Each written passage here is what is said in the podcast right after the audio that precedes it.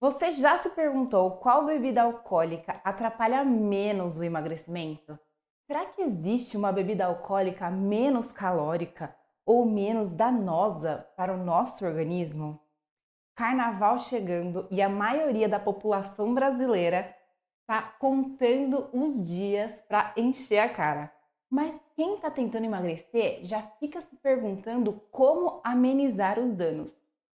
Fica comigo até o final desse episódio que eu vou te falar tudo o que você precisa saber para beber sem atrapalhar tanto o seu emagrecimento.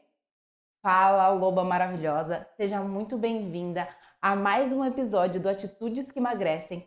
Eu sou a Maju Rezende, nutricionista pós-graduada em nutrição esportiva e obesidade pela USP e também tenho diversas formações em nutrição comportamental. Eu ajudo mulheres a conquistarem o emagrecimento definitivo através da estratégia nutricional de cinco fases e da mudança dos comportamentos, para que vocês, mulheres que me acompanham, recuperem a autoestima e tenham uma saúde de ouro. E nesse episódio você vai aprender a beber bebida alcoólica sem prejudicar seu emagrecimento. Antes de eu te falar tudo o que você precisa saber sobre esse assunto, deixa eu te falar uma coisa meio chocante. Eu fui pesquisar sobre o consumo de álcool no Brasil e olha o que eu encontrei. Como você deve ter percebido por observar seus parentes e amigos, e até você mesma, sabe? Durante a pandemia, o abuso de álcool cresceu muito no Brasil, resultando em um aumento significativo de internações e mortes relacionadas a essa questão. E pelo que os dados mostram, muitas pessoas que adquiriram esse hábito de beber ainda o mantêm. E o que a OMS, que é a Organização Mundial da Saúde, né, diz que seria um consumo abusivo é a ingestão de mais de 7 doses de álcool por semana para mulheres. Eu conheço muitas mulheres que bebem bem mais do que isso em um final de semana, às vezes em um dia. Oremos. Ainda de acordo com a OMS, o excesso do consumo de bebidas alcoólicas está relacionado com problemas de saúde como aumento de internações por doenças crônicas, incidência de câncer, acidentes de trânsito e aumento de problemas relacionados à autoagressão. Durante a pandemia, houve um aumento de 156% nas mortes por transtornos mentais causadas pelo uso de álcool em São Paulo. Pensa bem, mulher, álcool é coisa séria. Tem que beber com moderação real. Para eu te falar exemplos de doses e bebidas que não vão atrapalhar tanto o seu emagrecimento nem a sua saúde, eu quero que você entenda o que acontece com o seu corpo quando você ingere álcool. Vem que eu vou te explicar. Assim que uma pessoa bebe o álcool, ele é rapidamente absorvido no estômago e no intestino. 20% fica circulando no sangue e outros 80 são encaminhados para o fígado para serem metabolizados. Acontece que o fígado tem uma capacidade máxima de metabolização, cerca de 10 gramas de álcool por hora, o que é equivalente a cerca de 150 ml de vinho. Seria uma taça que tem em média 137 calorias ou 350 ml de cerveja, seria uma lata, né? Que tem em média 140 calorias. Ou 30 ml de gin, que é uma dose, que tem em média 70 calorias, ou 30 ml de vodka, uma dose também, que tem em média 72 calorias. Mas a maioria das pessoas passam dessa quantidade por hora, não passam? Enquanto o álcool não é metabolizado, ele circula na corrente sanguínea. Quanto maior a concentração de álcool no sangue, maior o efeito no cérebro. A partir de três taças de vinho, três latas de cerveja ou 90 ml de destilados, a reação do álcool no cérebro inibe a produção de ADH, que é o hormônio responsável por controlar o volume de água eliminada na urina. Os rins deixam de reter a água, o que faz a produção de urina aumentar consideravelmente.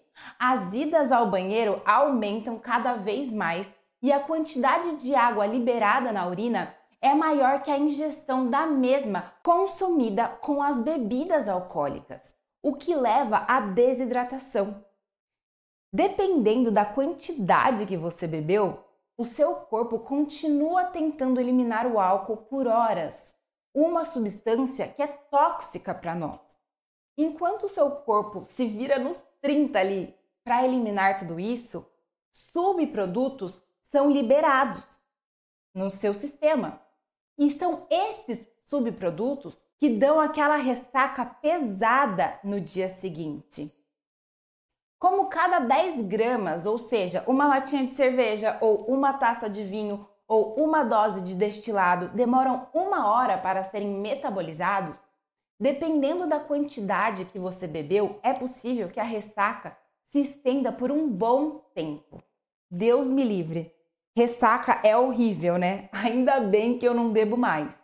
Mas para você que ainda bebe, vem que eu vou te ajudar. Falar para você qual é a melhor bebida é bem relativo, porque se olhássemos somente para as calorias, o gin ganharia. Mas sempre temos que pensar o seguinte: quais são os acompanhamentos? Vai ter energético, água tônica, refrigerante, açúcar. Todos esses itens aumentam as calorias. Qual dessas bebidas você consegue beber menos? Qual delas você consegue parar em uma ou no máximo duas doses? Essa é a melhor para você. A que você não precisa beber um balde daquilo. Se formos olhar para a qualidade nutricional, o vinho ganharia por causa dos antioxidantes. Mas não adianta se você beber meia garrafa, porque o efeito do álcool vai ser muito pior. Além de escolher a melhor bebida para você, mantenha-se bem hidratada. Alterne entre água e bebidas alcoólicas para evitar a desidratação. Não esquece da água, mulher, pelo amor de Deus. Sua ressaca vai ser bem pior se você esquecer da água. Coma antes de beber e ao longo do dia que for beber também. Faça refeições regulares para manter o metabolismo funcionando e evitar picos de fome que levem a escolhas alimentares menos saudáveis. O álcool por si só já faz com que você fique menos seletiva. Imagina se você estiver com fome e bêbada. Tá perdida, mulher. Tenha snacks saudáveis à disposição, como frutas e castanhas. Isso pode ajudar a evitar escolhas impulsivas e também a não passar mal. Priorize alimentos ricos em proteínas. Isso te ajudará a manter a saciedade e a proteger sua massa muscular. Se possível, tenha whey ou iogurte proteico, ou dependendo de onde você estiver, Leve uns sanduíches com patê de frango ou atum com requeijão zero ou light mesmo, né? Ou a pele para uma barrinha de proteína. Nesse caso, eu acho super válido. Lembre-se de dormir. Eu já falei infinitas vezes aqui como o sono ajuda a emagrecer. Mas além disso, nesse caso de carnaval, ajuda muito o seu corpo a se recuperar para o próximo dia de bebedeira. E loba maravilhosa, tenha equilíbrio. Não precisa beber como se não houvesse amanhã. Aproveite o carnaval, mas com moderação. Se você bebe, permita-se beber esses dias, mas sem exageros. Equilíbrio é a chave. Eu espero que você tenha gostado desse episódio. Se esse conteúdo te ajudou, não se esqueça de compartilhar com uma amiga que, assim como você, quer emagrecer com saúde. Eu te vejo no próximo episódio. Beijos e tchau, tchau!